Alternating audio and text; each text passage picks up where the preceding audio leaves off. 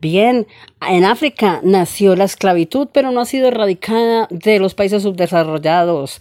Pues bien, estamos comprando a precio de oro literalmente cada dólar y cada euro y estamos entregando el país por cualquier dólar y cualquier euro. Pues literalmente con un dólar o con un euro se llevan medio país de riqueza natural.